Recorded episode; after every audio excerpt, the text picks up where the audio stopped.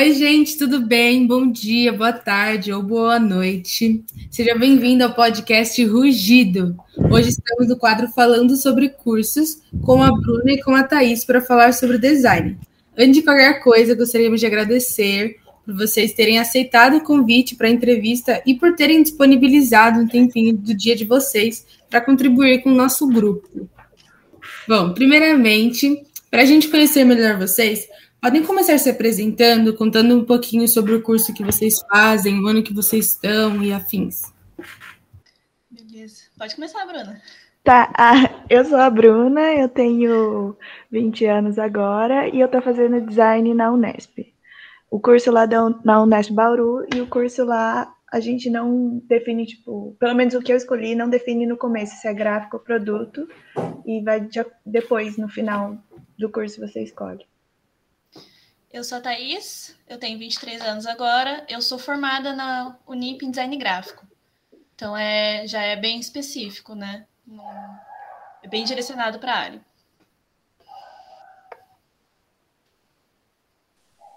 É, bom, na maioria das coisas da vida, né? Sempre tem um lado que a gente gosta mais, um lado que a gente gosta menos. Então, queria que vocês falassem o que vocês pensam sobre os prós e contras do curso de design. Eu começo ou você? Pode falar. é... Olha, para falar bem a verdade para você, é um curso bem delicado porque é uma área muito, muito importante. Eu acho que ninguém percebe o quão importante é o estudo de interfaces, o, o próprio design de objetos, tipo, tá em tudo, o design de produto tá em tudo que a gente usa, eu acho que ninguém percebe. É um curso muito, muito importante. Só que por ninguém perceber o quão importante ele é, não é muito valorizado. E, tipo, eu não tô falando isso para querer desmotivar ninguém, porque quanto mais profissionais de design, melhor. É, mas ainda eu acho que a gente tem um caminho bem longo para percorrer nesse quesito, sabe? De fazer as pessoas entenderem que design não é só desenhar, não é só tipo, ah, escolher fonte de cartaz, porque tudo tem um estudo por trás. Design também é ciência. Inclusive, na minha faculdade, a gente preza muito que o design é uma união de todas as ciências. Então, a gente estuda coisas que tem medicina, a gente estuda diversos. É, é, chama ABNTs, né? Que é tudo regulado, então a gente tem que estudar antropologia também, filosofia, sociologia, não é só tipo desenhar e escolher fontes, sabe? Eu acho que uma vantagem é isso, porque é um campo bem amplo e bem importante. Enfim, eu acho que é isso. Bom, eu falo mais na, na questão de mercado de trabalho. Você, estar numa faculdade, você acaba conhecendo bastante gente e, querendo ou não, para você ingressar no mercado de trabalho hoje em dia, você tem que ter muito contato. A gente tem que sempre. Você não pode. Assim, a gente fala, a gente não sabe o dia de amanhã. Então, todo mundo ali está no mesmo barco. Você tem que ser amigo de todo mundo, querendo ou não, porque um dia você vai precisar deles. Isso é uma coisa que uma professora minha da faculdade ela aplicava muito na gente.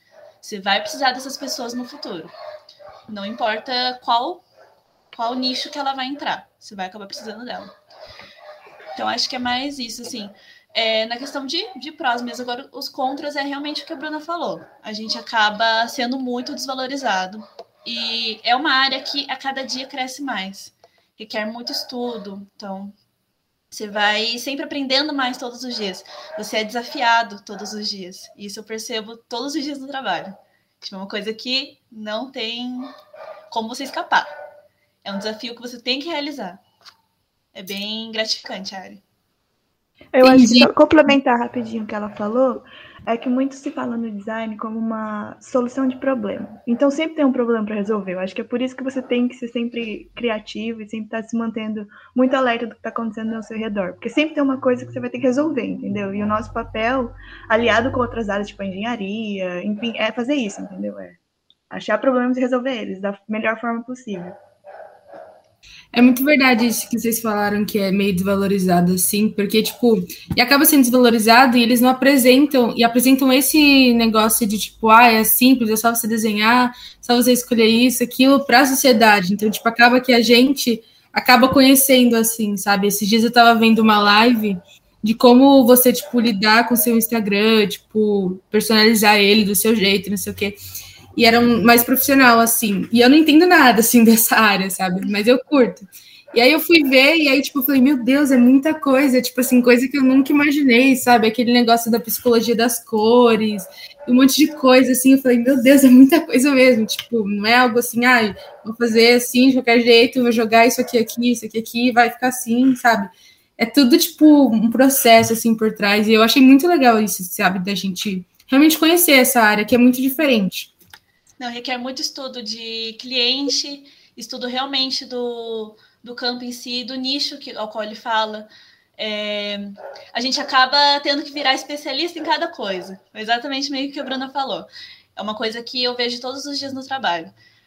É, a gente mexe com muitos clientes de diversas áreas. Então, a gente mexe com colégio, com dermatologista, com tudo quanto é tipo de, de gente. E realmente, você acaba aprendendo um pouquinho de cada coisa. Você aprende sobre pele, ao mesmo tempo você aprende sobre uhum. escola, você aprende e vai indo. E aí vai, entra muita questão de grid, de elementos mesmo, de ordens de leitura. Então vai muita muita coisinha. É, você tem que ser muito detalhista nesse lado. É, e uma coisa que você falou da psicologia das cores, eu acho que às vezes as pessoas ficam muito presas no que, tipo, o que é bonito, o que não é bonito, mas nem sempre é assim. Por exemplo, eu tive um projeto que eu tive que fazer para a faculdade mesmo, porque eu tô bem no comecinho, para falar a verdade, que era para a gente adaptar uma aplica um aplicativo para a terceira idade. Então, é do design é, inclusivo, enfim. E esse negócio de cor era uma coisa que eu não sabia, mas tem diversos artigos que mostram que, tipo, às vezes não é só bonito, às vezes tipo, tem uma combinação de cores, tipo um laranja perto do marrom que certo grupo não consegue distinguir, que isso acaba se tornando um problema de acessibilidade. Não é tipo, ah, o azul fica bonito com o rosa, vou pôr. Não é, você tem que pensar em tudo, sabe? Você tem que pensar para quem você está fazendo, qual o objetivo do que, do que você está fazendo, se é uma coisa só estética, tudo bem também ser, sabe? Mas se é uma coisa inclusiva e buscar artigos, então é tipo, muito mais que estética, é ciência mesmo, sabe? Eu acho que ninguém para para pensar nisso. Né? Eu achei muito interessante nisso, que é, tipo, bem profundo, assim mesmo, tipo, de você estudar mesmo a fundo as cores. Eu sempre achei, tipo, nossa, marrom, assim, é uma cor tão, tipo, triste, né, tão, sei lá. E aí eu acompanho uma menina no Instagram que ela começou a usar marrom na paleta de cores dela. É um marrom meio alaranjado, com vermelho. E eu falei, nossa, ficou tão lindo assim, né? E, tipo, não é, é realmente, tipo, isso de estética, que você estuda bem, que você vê o que atrai o seu público. Achei muito interessante esse lado. E falando nisso de estudar assim, várias áreas diferentes do design, em quantas áreas diferentes o curso é dividido? Aí quais são essas áreas diferentes e como funcionam? Olha, é uma pergunta bem extensa, porque, como eu disse, design é um negócio muito amplo. Então, tipo, dentro da área gráfica, você tem diversos segmentos. Dentro da área de produto, você tem diversos segmentos. Então, é, é muito difícil eu falar para você quantas categorias, porque são literalmente muitas. Então, por exemplo, dentro de produto, que é onde eu quero mais seguir, tem a galera que faz a embalagem, não a parte gráfica, tipo assim, mas tem a galera que faz roupa, tem a galera que faz móveis, tem a galera que faz prótese, é, tem a galera que trabalha com instrumentário hospitalar. Então é tipo muito, muito, muito amplo, sabe? É, Daí o do caso... gráfico, acho que a Thaís pode falar mais. Desculpa, Bruno. No meu caso, como é design gráfico, é, são realmente são muitas áreas também ainda. Então, tem gente que foca mais em tipografia, que são a parte de desenvolvimento de fontes, aquelas fontes maravilhosas que a gente gosta de usar. Tem gente que trabalha na parte de diagramação, então é revista. Tem gente que vai para a área de ilustração, que é uma coisa também que é, é lindo de se ver, realmente é um mundo mágico para você embarcar. Então, são diversas coisinhas, né? E também se aprofunda um pouco em produto. É, criação de logotipo, que seria mais para a identidade visual de uma marca. Tem diversas áreas a seguir, incluindo a de mídia social, que mexe muito com a parte de Instagram, é, publicidade mesmo em si. Então, acho que é mais isso. E também fala um pouco sobre a parte gráfica, né? Que são as pessoas que põem a mão na massa para realizar o seu projeto que estava ali no computador. As pessoas que desenvolvem cartão de visita, eles falam todo sobre esse processo gráfico também. Isso é bem bacana.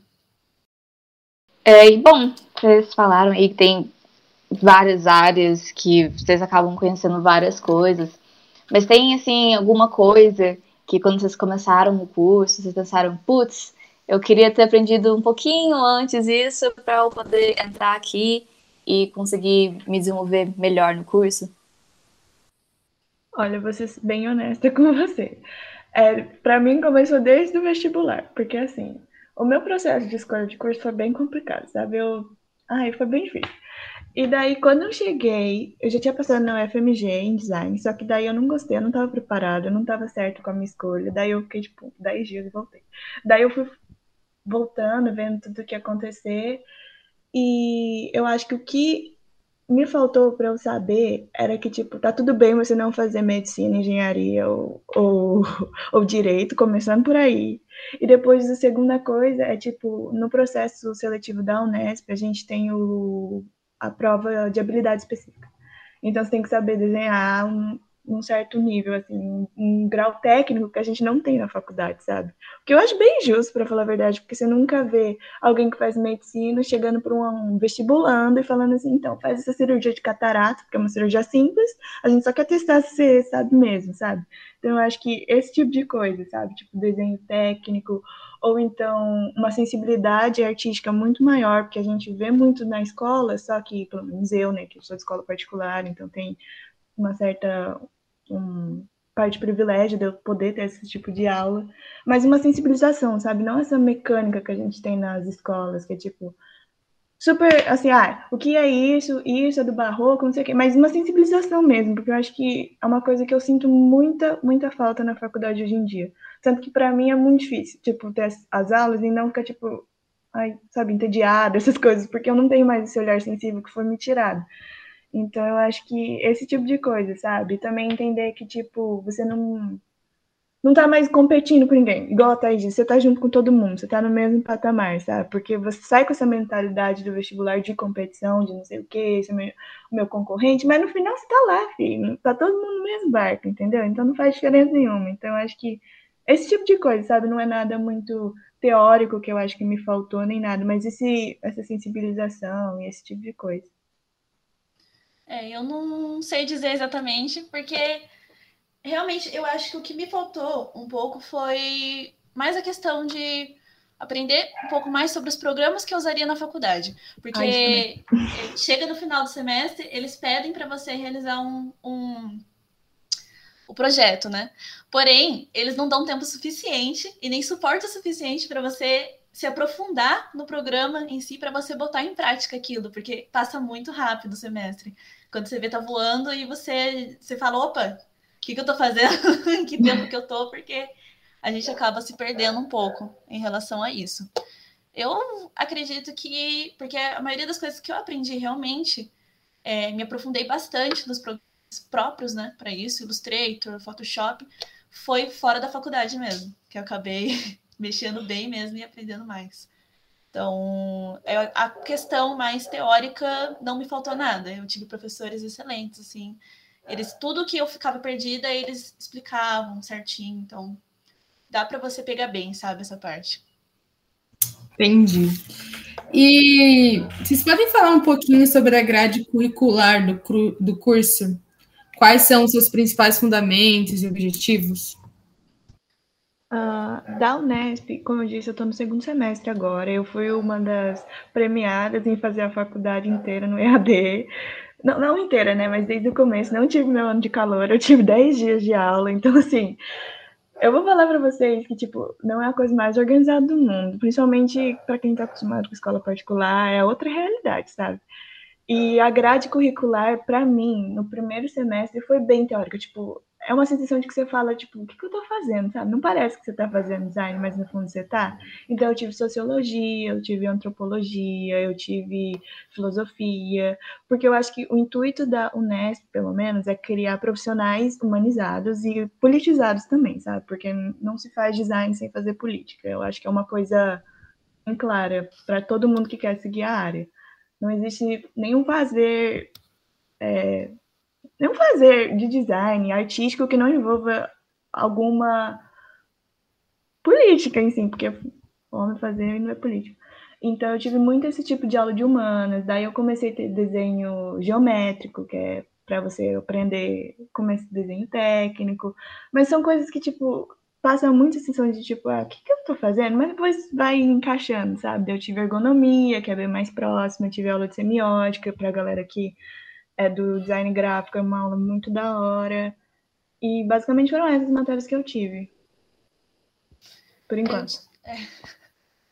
Eu tive também semiótica, tive introdução a marketing, que é uma coisa realmente importante para você conseguir estudar o seu cliente, até mesmo para quem trabalha como freelancer. É, tive muitas atividades curriculares que a gente acaba tendo que participar, tipo, a gente é obrigado a participar. É, na Unip, no caso, o curso que eu fiz é um tecnólogo, então eles são dois anos. Eu fui obrigada a fazer TCC, mas a cada fim de semestre é como se eu tivesse um TCC. Então, isso pesava muito na nossa nota. É, lá eles chamam de PIN. É, são, eles reúnem todas as matérias que você teve naquele semestre e você entrega aquilo ali no auditório. Você, você acaba apresentando para todos os professores e isso pesa muito na sua nota. Assim, você acaba aprendendo bastante sobre diagramação é, grid, pega também a matéria de registro visual e sonoro, que teve um projetinho lá que eu tive que fazer, que você tinha que redublar um vídeo de um minutinho, pelo menos. Então, eles disponibilizavam um laboratório de áudio para você poder desenvolver isso. Tive também uma matéria que você tinha que fazer, o projeto que eu tive que entregar foram de stop motion. São várias fotos assim que elas acabam movimentando. É, é como se fosse um vídeo, só que ele inteirinho movimentado em fotos. É bem bacana, depois que tiver a oportunidade de pesquisar no YouTube, vocês vão achar uns, uns projetos bem legais sobre isso. Então é, é bem. acaba tendo aulas bem. Como é que eu posso dizer? Bem preparatórias mesmo para o que você vai precisar no, no futuro. É, eu acho que é um negócio que é bem diferente, porque o meu curso é bacharel, não é o tecnólogo. Eu acho que eu já sinto pela fala da Thaís que tem muito. O começo é bem mais prático, talvez mais rapidamente do que o curso bacharel, né? Que a gente tem uma parte teórica bem pesada. Então, se você não é muito fã dessa parte de ler, ler essas coisas, talvez o técnico seja o tecnólogo seja melhor para você. Talvez é legal você pesquisar esse tipo de coisa.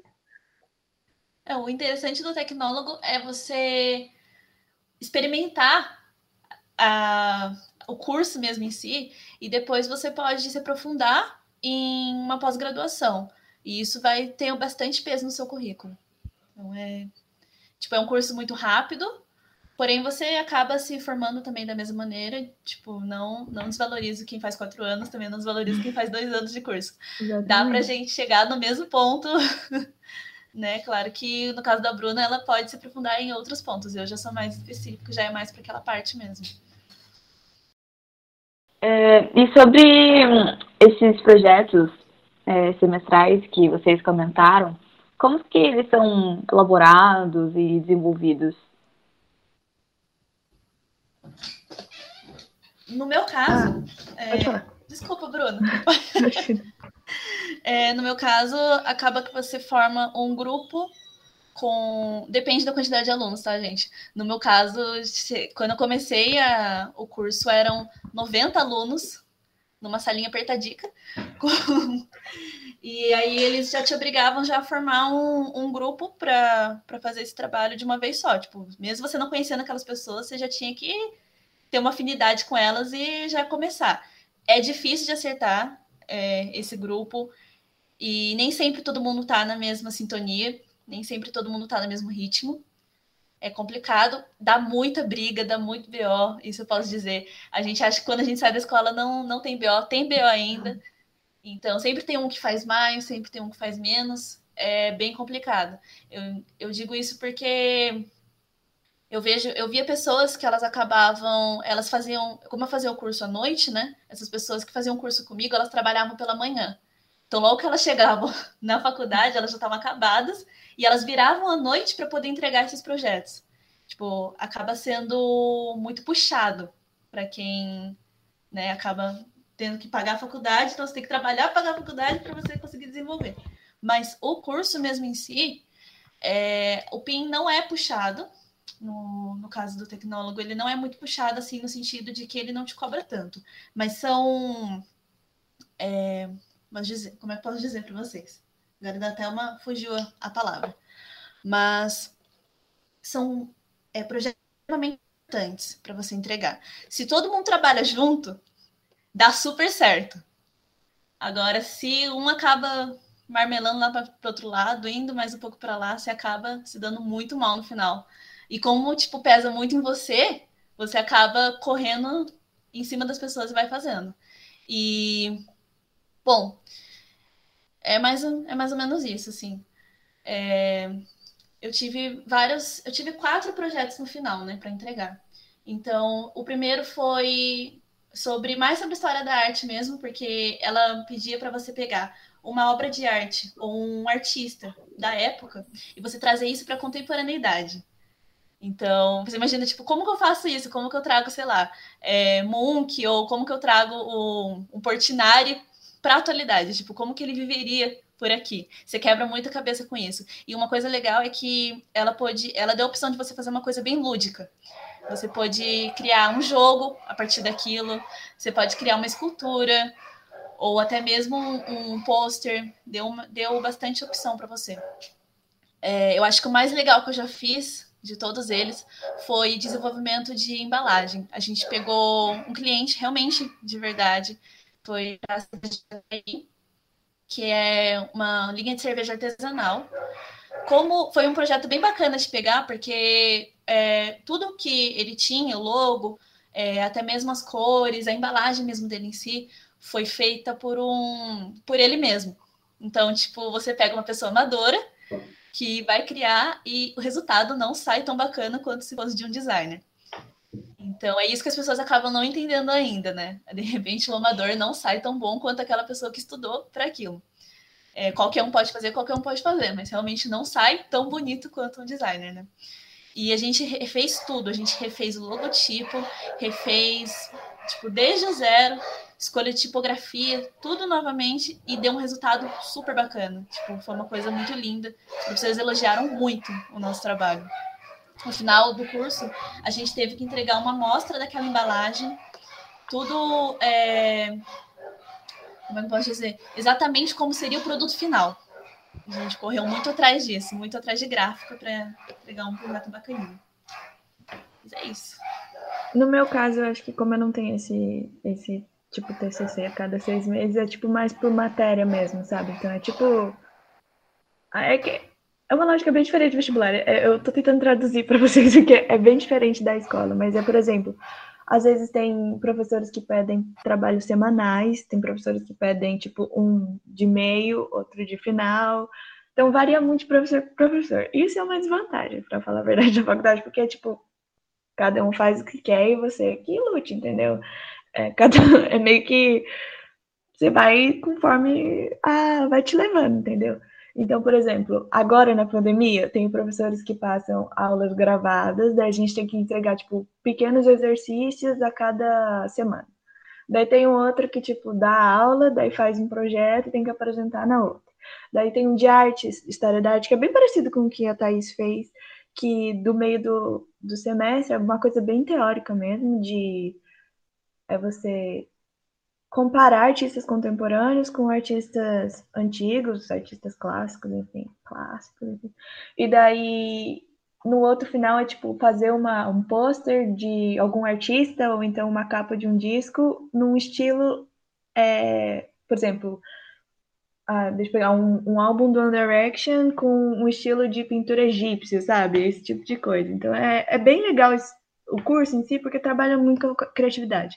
Mas ao mesmo tempo que isso é legal, isso é ruim, porque nem sempre a gente está criativo a todo momento, né? Então é bem um exercício de, de sempre estar tá criando alguma coisa. E isso pode ser bem cansativo emocionalmente, mas ao mesmo tempo é bem. É, é bem legal também, tipo, é legal ver como as coisas são diferentes em outros cursos. Por exemplo, eu tenho muitos amigos que fazem medicina, muitos, muitos amigos mesmo. Então, tipo assim, eles têm provas teóricas toda semana. E daí, enquanto eles estão lá estudando, tipo, veias, eu tô, ah, eu tô aqui fazendo uma girafa com compasso, entendeu? É tipo, uma, é um outro mundo, é tipo, é o mesmo cansaço, mas de formas diferentes, sabe? É um, eu tra... tipo, é cansativo, mas eu acho que no final é o mais legal, porque ninguém quer saber quais são todos os vasos. Ninguém tipo, traz isso e fica todo mundo, ai, que legal, que bonito. Não, mas quando você mostra seu desenho no final, todo mundo fica feliz, entendeu? Então eu acho que é esse tipo de coisa que mais os meus trabalhos, assim. Além dos. Tipo, tem alguns teóricos, mas é por causa das aulas mais de humanas, tipo, sociologia, esse tipo de coisa. Mas é, daí é resenha de um livro, ou então, tipo eu tive que fazer um de sociologia, que era. Ela dava um tema, por exemplo, é, aquecimento global. Daí você tem que transformar isso numa peça gráfica ou de produto. Eu fiz um jornalzinho sobre aquecimento global, sabe? Esse tipo de coisa, assim. Não é nada, assim, de outro mundo que as pessoas se assustam, mas também não é fácil. Eu acho que o mais longo foi mesmo do desenvolvimento de aplicativo, porque envolveu uma parte de marketing, mas o professor fez o briefing e falou assim: ó, esse é o grupo de vocês, vocês têm duas opções. Ou vocês fazem uma capinha de celular adequada à terceira idade, ou vocês fazem um aplicativo que permita ele conectar com a família durante a pandemia. Isso que eu disse da solução de problemas. A gente vive num mundo completamente diferente, não vai mudar tão cedo, então o nosso papel como designer é se adaptar a isso, fazer todo mundo adaptar a isso. E daí a gente tinha que fazer desde a, do rascunho do projeto, da criação do, dos displays do celular, depois apresentar como se a gente fosse apresentar para um cliente, criar uma marca, criar uma empresa e esse tipo de coisa, sabe? Mas não é todas as matérias que fazem isso, entende? Então é, é bem equilibrado, só que tem vezes que tipo muita coisa para fazer e tem vezes que não tem nada para fazer. Então é mais ou menos isso, sabe? De uma forma menos técnica de falar, assim, para traduzir um pouco o que a Bruna falou, briefing, gente, é uma, um estudo sobre o seu cliente. Isso. Tá? É, inteirinho, são todos os dados do seu cliente, quais são os objetivos dele, a quem ele atende, qual o público-alvo dele. É basicamente isso. É. Tá? Desculpa, eu, eu, esqueci. Às vezes a gente que imersa, sabe? Acho que tá todo mundo. A gente acaba pegando esses termos técnicos e fica, é. tipo, muito automático, né? Imagina. Mas é esse tipo de trabalho, assim, tipo, que é bem complicado, bem complexo, assim, por mais que no começo, assim, e durante mesmo, até no final, dá bastante trabalho e, tipo, tem momentos muito difíceis, tipo isso que a Thaís falou de um fazer mais que o outro, outro fazer menos, ou alguém não fazer nada e o outro fazer. É, tem muito, viu? Vou falar pra você. Isso, tipo, isso eu acho que acontece com todo mundo e vai acontecer, tipo, pro resto da nossa vida, assim, hum. sempre, né? Mas é algo difícil, mas, tipo. É, a gente final... acha que isso acaba na escola, né? Não. É. Eu acho final... que uma coisa. Desculpa, Desculpa pode falar. Pode falar. É que eu esqueci de falar que às vezes aparece é uma coisa bem solitária. Principalmente eu que faço noturno. Então, porque todo mundo faz cursos diurnos, assim, eu faço noturno, às vezes você tá fazendo um trabalho, só que é um trabalho demorado, porque normalmente é demorado trabalhar com desenhos, então você fica madrugada e é muito é uma coisa solitária, sabe? Tipo, não tem muito com quem você conversar, porque não é um curso tão comum, apesar de ter muita gente fazendo, nunca é perto de você. Não sei se vocês já perceberam isso. Mas assim, sempre tem alguém fazendo design, mas nunca é do seu ciclo de amizade, entendeu? E daí é, pa parece uma coisa muito solitária, porque às vezes você tá tipo não tem com quem você falar, sabe? Porque quando são cursos mais comuns, por exemplo, ai, tô atolado com um negócio aqui de biologia. Daí todo mundo, ai, conversa sobre, mas eu vou falar o quê? Ai, aqui esse trabalho de desenho técnico e todo mundo vai ficar. Tá, então é, tipo, é um processo meio solitário, mas vale a pena, sabe? É bem isso mesmo que a Bruna falou, a gente se sente um pouco sozinho. É. Mas só um designer para entender, entender outro designer. É bem que isso. A gente sofre junto. É bem assim. E, tipo, nessa. Nisso, né, de tipo, ser complexo, ter esses momentos difíceis que vocês citaram. Mas no final é muito gostoso ver quando, tipo, algo deu certo, tipo, ficou legal, que foi você que fez. A moto, meu Deus.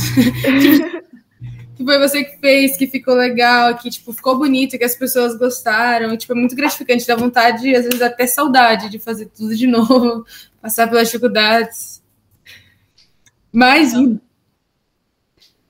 mudando um pouquinho de assunto, a gente sabe que, tipo, a esmagadora maioria das faculdades cobram estágio em sua matriz curricular, tornando isso obrigatório, né? Vocês podem falar um pouco sobre como vocês analisam essa obrigatoriedade, se acham realmente importante para todos os estudantes? Olha, Eu acho que. Eu definitivamente acho que é importante. Tipo assim, eu não cheguei nessa ponto do curso ainda, o meu mais pra frente. E eu acho que é importante porque a gente tem que pensar que a faculdade é um, um período transitório da nossa vida, entendeu? Tipo, a gente não vai ficar lá para sempre. A não ser que você siga para o caminho teórico, então de pesquisa, mas vocês entenderam o que eu quis dizer. Mas a gente está fazendo isso para o intuito de trabalhar. Então, eu acho que é importante você fazer estágio, porque vai que você percebe que não é isso que você quer. Tipo, no final, sabe? Você, você tem que trabalhar com isso. Daí vai que você faz o estágio e percebe que não é. Daí dá tempo de mudar. Ou então você vai percebendo quais são os seus pontos que você precisa melhorar até você ser efetivado. Ou então você aprende muita coisa no estágio, né? Aprendendo a mexer em programas que às vezes a faculdade não não fornece, ou então porque não dá tempo de fazer mesmo, porque tem muita coisa para fazer. E entender um pouco do mercado de trabalho, você cria conexões, igual a Thais falou, que é bem importante na área de comunicação e área artística, que é onde o design fica.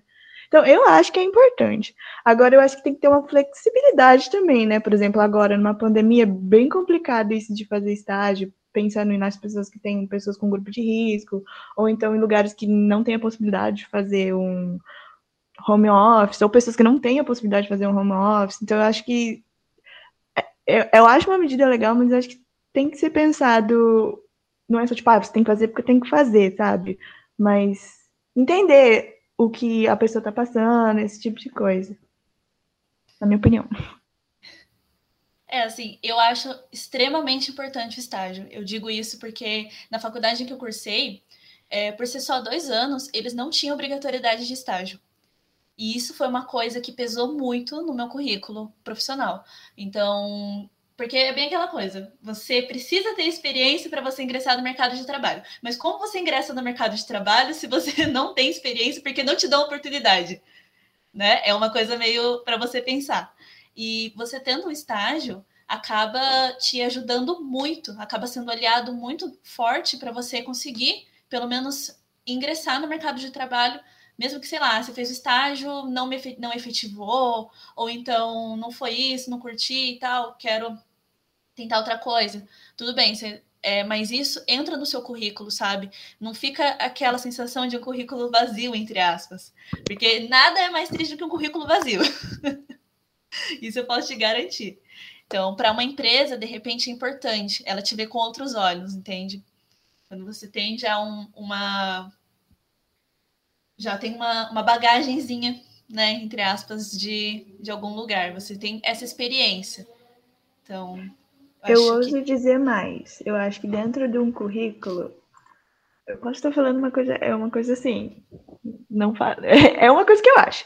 Mas a gente tende a ter muito preconceito com que faculdade as pessoas formaram, sabe? Porque, de novo, vem dessa mentalidade de vestibular. Mas eu acho, sinceramente, que a quantidade de estágio, a quantidade de projetos que você se envolveu, a quantidade de cursos que você fez, a parte da faculdade pesam bem mais no final do que do que o a faculdade, assim, tipo o nome da faculdade. Eu acho que o nome da faculdade pesa quando são, você está competindo com outro currículo vazio.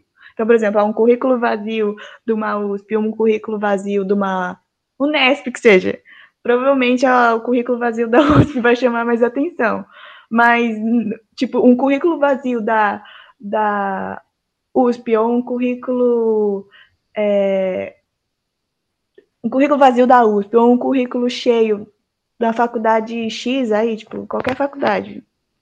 Eu acho que o currículo cheio vai chamar muito mais atenção e ter muito mais oportunidades dentro do mercado do que só você ter o nome da faculdade, sabe? Porque no final isso não importa. Tá todo mundo junto assim, é, é importante também ressaltar que se você, mesmo você, não importa a sua formação mesmo em si, importa o seu portfólio. Na Isso. nossa área é muito portfólio. Então, é, é, que tem uma coisa que as pessoas não contam, tá? Quando você chega para fazer uma entrevista de emprego no, sei lá, numa agência de marketing ou numa agência de, de somente publicidade, eles te pedem um teste. É, eles veem o seu portfólio, se interessa para eles, eles falam para você, eles te testam. Eles falam, ah, sei lá, eu já cheguei a fazer algumas entrevistas e todas elas me pediram praticamente a mesma coisa. Ah, cria um post para dois, tem, você tem quatro horas para me entregar dois posts de mídia social Aqui a gente deixa o briefing do cliente, deixa é, o logotipo, tudo mais. Eles testam seus conhecimentos sobre a ferramenta para ver se você vai se dar bem no que eles precisam, entende? Isso é uma parte muito importante que as pessoas não contam para vocês, mas. Eu não sabia disso. Vamos saber agora. Mas o seu portfólio tem que chamar muita atenção. E é muito importante também, quando você, por mais que você esteja apenas começando, pelo menos na minha área, começa com freela. Pode ser, sei lá, de graça. Gente, é importante ressaltar que frila você nunca faz de graça, tá? O nome é free, mas não é de graça. pelo amor de Deus, tem que sempre ser cobrado. É, mas assim, pelo menos para você começar, sei lá, é, oferece para o seu tio, para sua tia que tem alguma marca interessante, tem alguma coisa que pode, algum ponto que pode ser melhorado. E a partir disso você vai criando portfólio, sabe? E é uma coisa realmente que pesa muito na hora de você apresentar o seu currículo. Não só o conteúdo do seu currículo, mas a parte visual mesmo em si também conta bastante.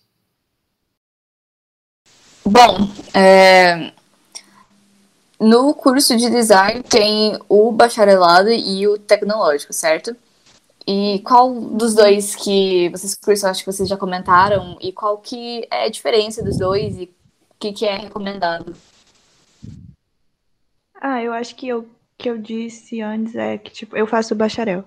Então, no bacharel, você tem uma carga teórica bem, bem, bem forte. Eu acho que em todos os cursos, sabe? Que tem bacharelado, você vai ter que ler vai ter que ler bastante, daí você pode abrir outros ramos de trabalho que você pode envolver com um centro e com estudo acadêmico, você continua estudando academicamente, ou então de pesquisa teórica, você pode dar aula depois de um tempo, eu acho.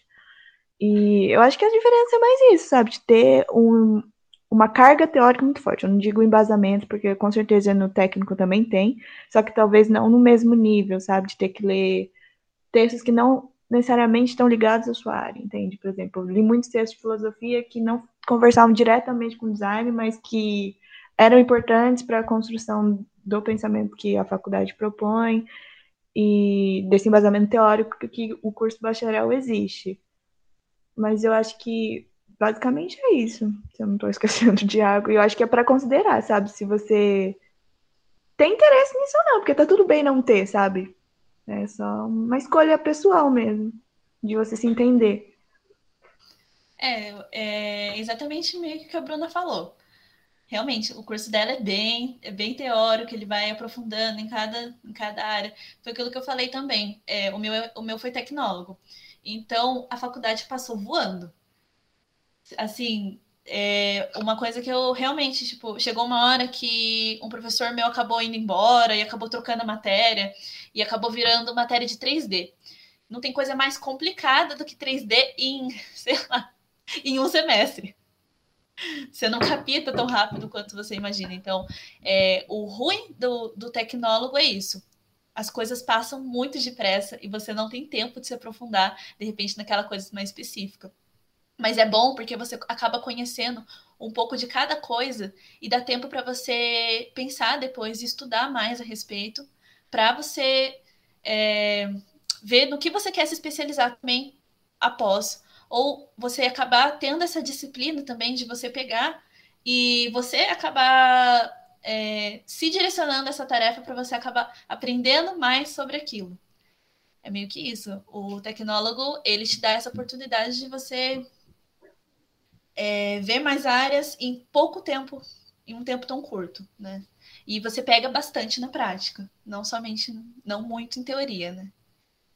Eu acho que daí para a gente falar de diferença também, não sei se está no roteiro de vocês, é que a Thais fez uma escola particular e eu fiz uma escola, tô fazendo uma escola estadual, então acho que com certeza deve ter diferenças assim de investimento, apesar da Unesp ser muito boa com as verbas, pelo que ela recebe, eu acho que tem uma diferença de estrutura ou então de organização, porque é bem difícil, sabe? Eu acho que dentro da, da Unesp, por ser uma faculdade muito grande, com muitos campos, então, por exemplo, essa situação de pandemia, eu senti que em alguns momentos, talvez se eu estivesse numa particular, as coisas estivessem fluindo melhor, sabe? Então, eu acho que a gente tem essa mentalidade só ir para federal, só ir para estadual, mas não é só coisa boa também, sabe? Tem seus prós e seus contras, como tudo na vida. Então, eu acho que dá para falar um pouco disso também, além do bacharel e no tecnólogo. Não sei se é interesse de vocês.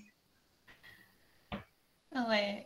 A faculdade em si, por mais que ela fosse particular, foi o que eu falei, por questão de estrutura. Eram 90 alunos para 40 computadores. Acaba.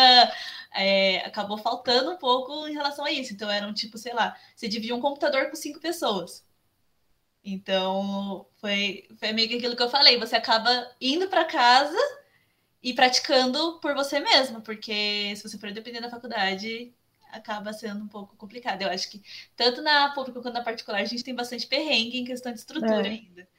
Acaba... Mas então, se você está pensando muito na estrutura e tem a grana, vai para SPM, sabe? Vai para Belas Artes sem dó. Vai, porque lá é, é, lindo, tem tudo, você não vai passar perrengue nenhum conta isso, sabe? Você vai passar outros perrengues também, mas, tipo, não exclui, sabe? Porque eu acho que tem muito isso aí. Nunca vou na, na particular. Eu, eu até posso pagar, mas eu não vou, porque isso, porque aquilo. Gente, se livra dessas coisas, sabe? Porque nem tudo é coisa boa também, sabe? Eu daria tudo pra ter uma sala de MacBook na Unesp, sabe? Mas não tem.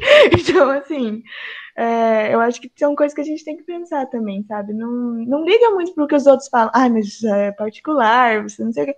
Não, filho, você fala assim, deixa, tem uma sala de MacBook e vai, entendeu? Não, não liga pra essas coisas, não.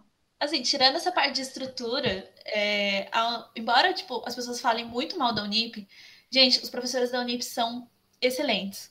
Sinceramente, eu só tenho a elogiar. Eu tive professores ótimos, assim, de se admirar. Tipo, é... e eles acabam também te ajudando muito na parte de. Eles te ajudam um pouco na parte de mercado de trabalho. Eles, eles sempre divulgam: ó, oh, a gente tá com estágio em tal lugar, fiquei sabendo de uma vaga para design gráfico ali. Então, você acaba, sabe, criando contatos também. Além dos alunos, você cria contatos com os professores.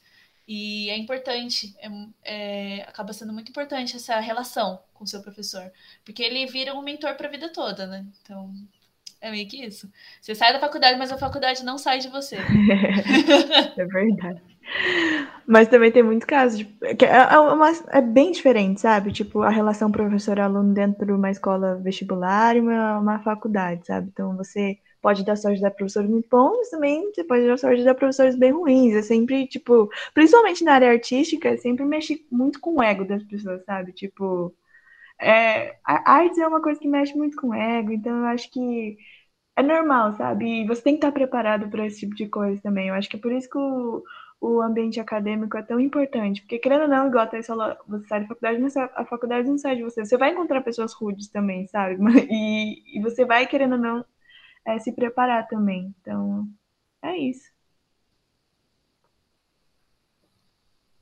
Entendi. E tendo em vista a velocidade com que os novos empregos surgem, outros deixam de existir, essa coisa meio louca assim, vocês acreditam que o curso de design tem um futuro promissor? Olha, sinceramente, eu acho que sim, porque quem que está desenhando o projeto dos robôs? São os designers, sabe? Os designers de produto. Quem que está projetando as interfaces que controlam o, os robôs? Claro que ajuda com a galera da engenharia, enfim, mas a gente está bem envolvido nisso, sabe? É uma coisa que, por isso que eu falo, ninguém conhece direito a área, então eles acham que é tipo, ai, não, mas já tem o Canvas, não vai precisar, mas tem um designer por trás do Canvas, sabe? E o Canvas não vai funcionar sozinho, ninguém coloca, ele nem gera do além os templates que tem lá, tem um design por trás, sabe? Então eu acho que é, eu acho que menos do que outras profissões a gente corre muito menos risco, sabe? Tipo, eu acho que eu vejo outras profissões que as pessoas acham que tem uma durabilidade gigantesca que tem menos do que a, a do design, sendo bem sincera, sabe? É, eu acho realmente muito difícil de ser uma, uma área que você diga assim, é extinto. Ninguém mais precisa. Porque, gente, querendo ou não, design é tudo. É tudo que você uhum. vê, é tudo que você usa, é tudo, é tudo mesmo. Tipo, desde, sei lá, um, um simples rótulo de uma linha até uma grande, uma grande marca, tipo o um McDonald's da vida. É, acaba sendo sem pensa assim que o mundo sem o designer é um mundo preto e branco você não tem absolutamente mais nada, assim. É... E até se fosse é... um mundo literalmente preto e branco, o design estaria por trás desse preto e branco, sabe? E pensando de uma forma bem crua, assim, o design gera dinheiro. Então eu acho que qualquer coisa que não que gere dinheiro dentro do nossa lógica de pensamento capitalista, que eu não sei até quanto vai durar, é, vai existir, sabe? Não tem essa. Como vocês acham que a Apple se mantém é, vendendo tanto, tipo, mudando poucas coisas de programação e só mudando a carcaça, sabe? Porque tem um design por trás. Então, eu acho que. E eu acho que não vai se extinguir tão cedo. E também tem esse negócio de sempre trabalhar com a criatividade. Eu acho que enquanto a gente não tiver máquinas que conseguem pensar, pensar, tipo, só pensar, não vai ser, ainda mais produzir algo de um viés criativo, pensando numa estética, porque até onde eu sei, e por enquanto, eu acho que está bem longe de acontecer, das máquinas perceberem problemas, porque normalmente elas são feitas para resolver algum problema que um humano, ou no caso um designer, percebeu antes, sabe? Então eu acho que é bem longe disso acontecer, eu acho que a gente está bem alinhado com a tecnologia, não sei, de robô, artificial, enfim, porque sim, igual a gente sempre bate nessa tecla, tudo tem um design por trás. Então, eu acho que pode, quem está pensando em seguir na área pode ficar bem tranquilo, mas atento, tranquilo e atento.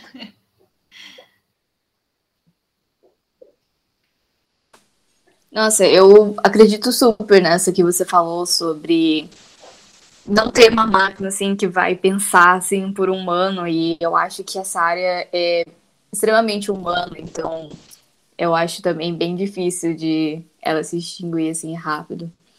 E falando nisso, né, sobre ter um um olhar humano, um olhar de sentimento, de você perceber realmente as coisas, o que, que fez vocês, assim, perceberem que era design que vocês queriam para a vida de vocês? Pode começar. não tem bem uma, uma alguma coisa que tipo tenha dito, nossa, não, quero realmente ser designer, não. É, até porque quando eu da escola eu comecei a fazer pedagogia, era uma coisa completamente diferente do que eu pensava, mas assim na faculdade, na, na escola mesmo, no colegial, design gráfico era uma das minhas opções. É, eu estava entre design gráfico, design de moda e pedagogia. São três coisas completamente diferentes uma, uma das outras, né? E eu acho que eu, eu comecei a, a me relacionar mais com a área, querer mesmo seguir mais em frente, por causa dos letterings, que são as letras desenhadas maravilhosas que a gente vê por aí. Tem hand lettering e lettering. Tem, são duas técnicas realmente diferentes. É, o lettering, ele é basicamente a mistura de fontes de forma harmônica. Hand lettering é uma coisa que mais artística. Então são aquelas, aquelas letras com floreios, com que elas vão fazendo vários caminhos em volta delas, vários desenhos em volta delas. Elas são realmente bem artísticas. Então, foi uma coisa, eu não sabia o nome disso. Eu fazia isso, mas eu não sabia qual era o nome disso. Eu aprendi isso na faculdade. Tipo, é, a gente, eu acabei me conectando muito depois que eu sabe? Vi que eu, tipo, que era uma coisa que eu já fazia antes e que eu realmente gostava muito. E tanto que a área de fotografia é uma área que eu me relaciono bastante. Tipo, uma coisa que eu curto muito mesmo. Então eu acabei é, continuando na faculdade, seguindo, mais por causa disso. É, e outras coisas foram me conquistando ao longo do tempo, tanto que eu ainda não defini uma especialização, porque eu gosto de um pouquinho de cada. E eu acabo gostando muito um pouquinho de cada, então a gente acaba ainda se descobrindo. É o que eu falo, a gente está em processo de descobrimento o tempo todo. E é meio que isso. É, eu acho que comigo, igual eu disse, foi um processo muito longo de decisão de curso. Tudo começou no primeiro ano, assim, eu já não estava nem sabendo o que eu queria fazer. Daí eu tive a minha fase que queria fazer medicina, porque minha mãe falou assim: faz tudo menos medicina. Daí eu falei: vou fazer medicina então. Até eu perceber que era muito difícil de passar, tinha que lidar com é muito morte, esse tipo de coisa. eu falei: tá, não vai ser para mim. Daí no segundo ano eu fiz um. um como que chama aquele aconselhamento profissional, sabe? Com a terapeuta para falar sobre profissão. Daí eu entrei com duas opções e saí com 26. Daí foi um caos. Daí chegou 2018 e eu percebi que, tipo, eu, eu, eu estudei numa escola muito tradicional, igual. Eu acho que até igual o mas talvez assim. Bem tradicional, bem técnica, bem assim, medicina, engenharia e direito. Tanto que pra mim era uma sensação muito esquisita. Deu, tipo assim, eu olhava a galera que queria medicina. Eu falava, tá, eu, eu não vou mal, porque eu nunca fui mal na escola. Tipo, eu não, é, eu não vou mal em biologia, mas eu também não sou de biológicas, igual todo mundo que é de biológicas. Eu olhava a galera do direito e falava, ah, eu gosto das humanas, mas não é tanto assim também. Daí eu olhava pra galera da engenharia ficava, a, a física e eu, a gente não se dá bem, não vai rolar. E daí eu não me sentia pertencente a nenhum lugar. E eu acho que para quem não sabe, eu e a Thaís, a gente é prima. E eu acho que na nossa família tem um, uma veia artística muito forte. Uma, é, mesmo que muita gente não trabalhe com, a veia artística da nossa família é bem, bem forte. Então, a gente tem um tio que, inclusive, é designer, ou era, não sei se ele está atuando ainda, mas ele trabalhava com esse tipo de coisa. E daí foi uma coisa que, tipo, eu tava olhando, assim, guia de profissão, e eu vi essa área. E eu comecei com arquitetura, e eu falei, cara, é possível, sabe? Não, não é só design era uma coisa que eu sempre gostei. E, claro, toma cuidado, não, não é só porque você tem um hobby que você tem que transformar numa profissão, até porque não é tão simples assim. E daí, tipo, chegou o terceiro ano, eu tive várias crises porque eu não sabia o que eu queria fazer. Cheguei, prestei no Enem, acabei prestando arquitetura, passei em algumas, mas também não fui. Daí eu prestei pedagogia, eu prestei nutrição, eu prestei. É eu prestei arquitetura, biologia, é, arquitetura, ped... não, desculpa, arquitetura, design e nutrição, que eu fechei no final. E daí eu acabei ficando na segunda espera no, no SISU de design e nutrição. Daí eu falei assim, ai, ferrou. Eu não sabia escolher antes, agora não vou escolher, saber escolher agora. Tanto que eu até cheguei a falar com a Thaís, com o namorado dela, porque eles trabalhavam na área. Daí todo mundo um lado me encorajando, o outro lado me desencorajando. Acabei falando, ah, quer saber? Vou para o UFMG de design. Fui, passei, só que tinha passado o segundo semestre. Daí eu falei assim, ah, dá tempo ainda, vai que eu desisto, um monte de ideia. Daí eu fui, só que eu não estava certa. Porque eu não tinha me dado esse estralo ainda, sabe? Tipo, a minha parte racional falava, não, tá tudo bem você fazer isso. Você não precisa só fazer esses três cursos, tem outros cursos. Mas a minha parte emocional tava, tipo, totalmente fora de si. Enfim, daí eu fui para o FMG, cheguei lá, levei um susto, que era tudo diferente, cidade nova, foi tudo muito rápido, voltei depois de 10 dias. Daí começou todo esse processo de novo, de saber o que eu queria. Daí no final eu acabei prestando biologia, pedagogia e alguma coisa falava para mim, Bruna, vai pro design de novo, dá uma segunda chance. Daí já foi assim, o terror da minha família, que todo mundo, nossa, Bruno, vai precisar design de novo, o que você tá fazendo? Tá maluco, olha o caos. Daí eu falei, não, eu vou dar uma chance. Daí eu coloquei na Unesp, como quem não queria nada, acabei passando. E, sei lá, para mim foi uma experiência totalmente diferente, sabe? Ter mais certo dentro de mim o que eu queria. Então eu acho que o estalo foi esse, eu ir, ter o baque e entender o que eu queria, sabe? Tipo, e é, entender que, tipo, tá tudo bem não fazer os três, eu não ia morrer de fome, eu não ia morar debaixo de uma ponte, esse tipo de coisa que todo mundo fala muito pra gente, assusta. É, eu acho que o meu estralo foi esse, sabe? Na tentativa e erro mesmo. e é a mensagem que eu tenho que falar, tipo, pra vocês que estão no segundo, terceiro ano, gente, não vai com pressa, sabe? Você não. Você vai ter outras chances na sua vida, não precisa sofrer tanto igual eu sofri, porque é pesado, sabe? Você começa a criar várias paranoias e, tipo, no final, quem vai fazer é você. Então, segue o, o, o, a sua intuição e o que o seu coração quer e é isso. É, é muito legal você falar isso de, tipo, da gente realmente escolher o que a gente quer e, tipo, ter calma, porque quando vai chegando nessa época, as pessoas, não por maldade, mas é algo automático da sociedade, que eles tipo, ficam cobrando muito, tipo assim, já escolheu seu curso, já sabe o que no vestibular, já sabe isso, já sabe aquilo. E a gente meio assim, meu Deus, e agora o que eu faço? Tipo, eu quero isso, mas eu gosto daquilo também, eu não sei. Ah. E, tipo, é muito legal isso, de saber que a gente tem tempo, sabe? É igual minha tia, minha tia e minha mãe estavam conversando assim, que elas acham legal também pro pessoal que fica meio confuso nessa época, que tipo, não tem problema, que é legal a gente, quando a gente tá meio assim, a gente tipo, parar um tempo, tipo um ano assim depois da escola, fazer um cursinho, ou tipo se aprofundar nas outras áreas que a gente se interessa em todas, conhecer bem, para aí depois a gente começar a faculdade, e aí bem tranquilo e assim. É, isso de fazer cursinho, eu acho que a gente tem uma visão muito assim, ai, que horror, o cursinho é a pior coisa que vai acontecer na minha vida, eu vou entrar lá, eu vou morrer. Pra mim foi a melhor coisa que aconteceu, sabe? É claro que eu tô falando numa posição de muito privilégio, que eu tinha minha família me apoiando, enfim, é, comprando minha loucura de largar e voltar, enfim.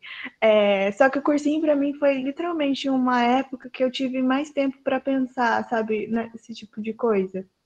E, claro, porque eu não queria nenhum curso tão concorrido igual a medicina, enfim. Então eu tive. Eu meio que, sabe quando você dá uma baixada assim no ritmo, para, repensa, tenta se conhecer, porque eu acho que você não vai conseguir decidir curso nenhum se você não sabe quem é você e o que você o que você quer. Se for necessário, vai para uma terapia se você tiver condição de fazer, sempre é, é bom. E tenta escutar menos os outros, porque a gente vive num mundo que tá todo mundo cheio de certeza. E eu sempre desconfiei disso, sabe? Porque para mim eu acho muito esquisito uma pessoa desde os 5 anos falar, ai, eu quero ser médica. Gente, o que, que é isso? Não faz sentido nenhum. Com 5 anos eu queria ser caixa de supermercado porque eu achava que o dinheiro era da moça. Ou eu queria ser cabeleireira porque eu achava legal. Sabe? Eu, eu acho muito esquisito isso de quem tem certeza de tudo, porque daí eu penso, e se der errado? Pelo menos eu tinha umas cinco opções aí. E a galera não tem, sabe? Então, eu acho que faz parte do processo, sim, você vai passar. Vai afetar o seu emocional, mas não deixe te pilhar tanto, sabe? Pelo menos, principalmente os outros te pilharem, sabe? Acho que é. Eu sempre tento falar isso para todo mundo que tá prestando, tipo, você tem tempo, sabe? Parece que a gente sempre tá uma contagem regressiva para tudo, enfim, mas dá tempo. Vai com calma, se respeita, é isso.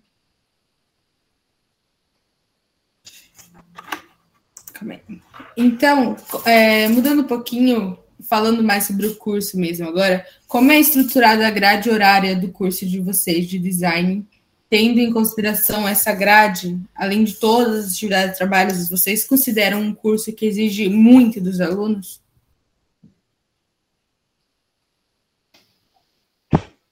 Ah, eu posso falar da Unesp, que, tipo, tem o turma diurno, tem a turma diurno de gráfico, tem a turma diurno de produto e a turma noturna de design gráfico e produto, que é o que eu faço, que é, são dois. Eu sempre fui uma pessoa noturna, então para mim fazia mais sentido fazer o design de noite. E exige sim, eu não vou mentir não, igual a gente disse, é um processo bem trabalhar com criatividade, ao mesmo tempo que é muito legal, é bem desgastante. Então, tipo, eu só estudo de noite, eu não tenho que trabalhar para pagar minha faculdade ou meu aluguel. É, então, para mim não é, não, não é tão pesado porque eu posso separar durante o dia, mas se você precisa trabalhar, acaba apertando mais, ou então. É, é basicamente isso. Tipo, é, é apertado sim, mas dá para fazer. Dá para fazer, vai, perrengando, mas vai. É, tipo, acaba sendo. É, é aquilo que eu falei, né? Pelo meu curso tecnólogo, ele acaba sendo, tipo, correria o tempo todo. Mas chega no final, gente, você consegue, sabe? Parece impossível, mas não, você consegue. Então, acaba. É, exige, sim, mas eles sabe, eles dão uma, uma, um suporte, assim, eu tive professores que eles realmente ajudaram a gente a, a chegar na, nas opções finais para o nosso projeto. É, a gente tinha, assim, é, reunião toda semana, sabe, para eles saberem como é que está o andamento do, do seu projeto. Então, é, não faltou atenção, sabe? Não faltou esse, esse tipo de suporte que a gente precisava.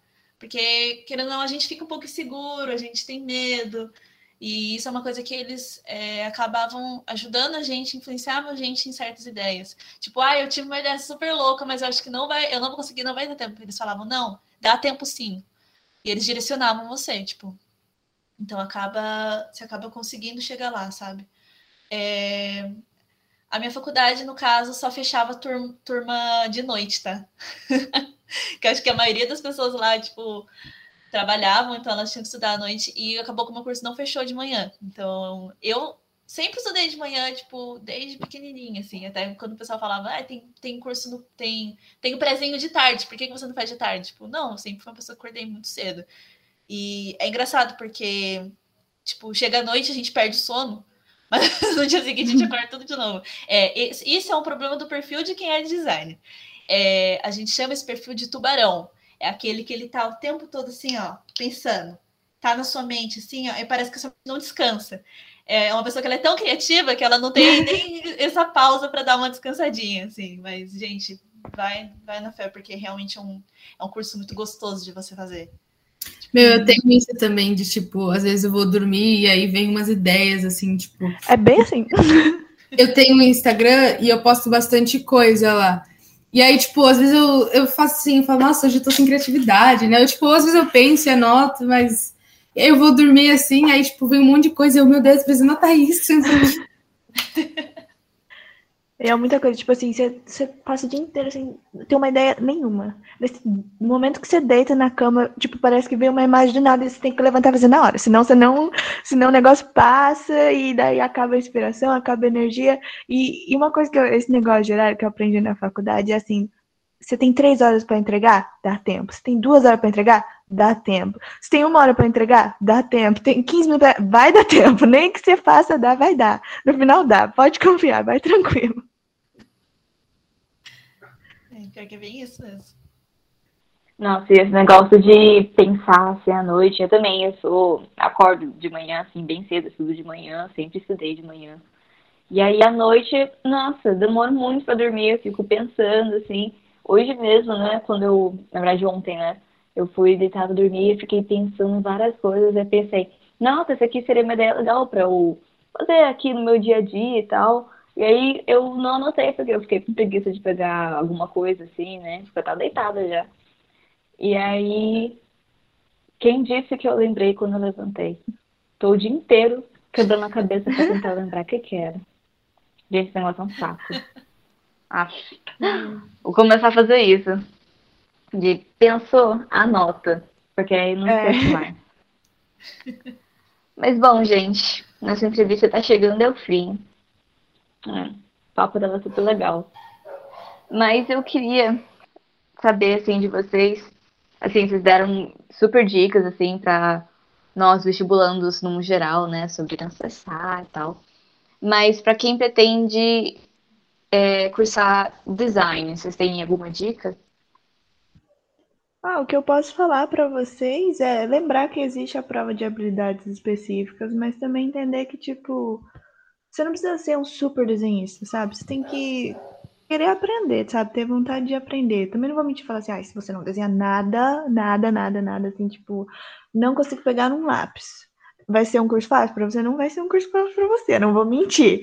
Mas dá para dá pra aprender e, tipo, prestar atenção nesses vestibulares que têm habilidades específicas, porque é uma coisa que ninguém fala, uma coisa que tem pouca gente, poucas escolas que te preparam e às vezes acaba te confundindo mais do que ajudando. Inclusive na Unesp mesmo, quem passa para a segunda fase, a gente tem um grupo no Facebook que chama Pré-Calores, que a gente passa as informações, os materiais que são permitidos. Inclusive, se tiver alguém aí que, que pensa em prestar e precisar, quiser falar comigo, pode falar.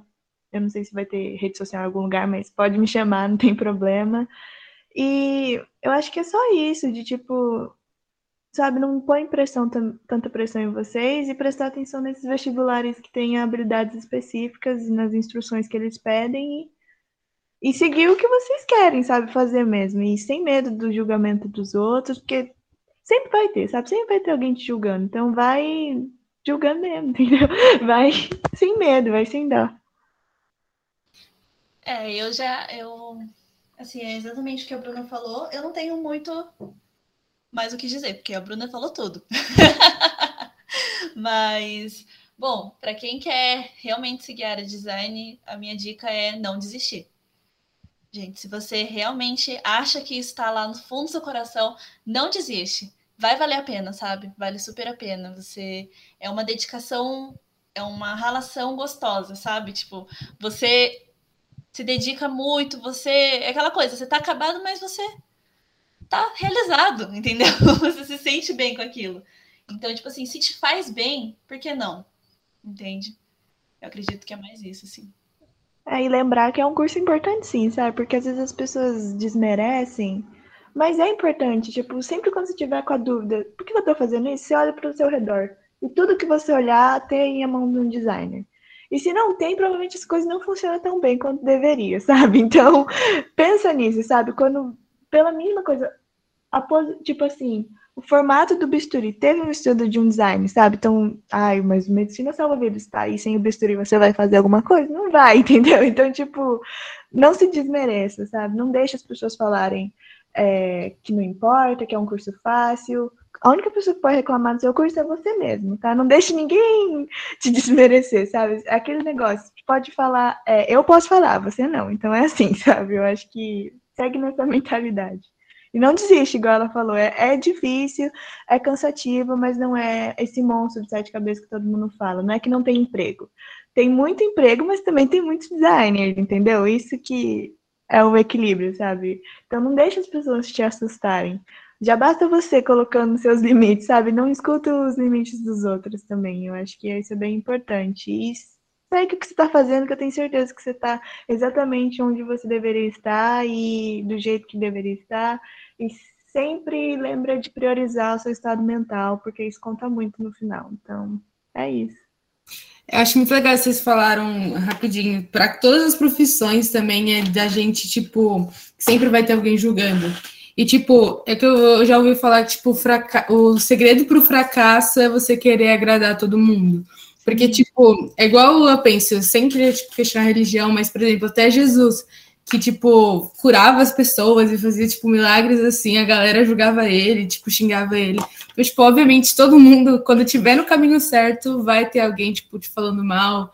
Porque geralmente, quando você tá no caminho errado, assim, tipo, você não mostra para as pessoas, é óbvio que tem um caso ou outro, mas as pessoas não vão ficar, tipo, te falando, assim, tipo, ai, sai disso, ai, não sei o quê. A não ser as pessoas que convivem muito com você, né, mas tipo, quando você tá fazendo o caminho certo mesmo, sempre vai ter alguém, tipo, xingando, te falando, ai, meu, que nada a ver, sabe? Então, tipo, é muito legal isso da gente seguir nossos sonhos mesmo e, tipo, não deixar, as, por mais que nos deixe triste, assim, não deixar as palavras, assim, é, a par, pararem a gente.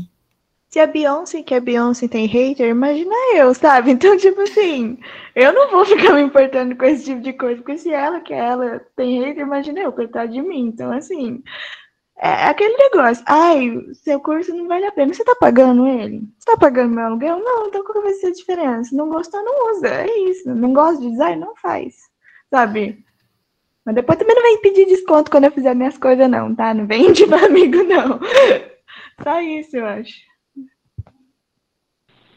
É, é super bonito, assim, escutar vocês falando, né, sobre o curso de vocês, profissão de vocês porque esse negócio de julgamento, né? Porque no final das contas é a gente pela gente, né? Tipo, é eu que tô fazendo curso, é, é a profissão que eu tô escolhendo, né?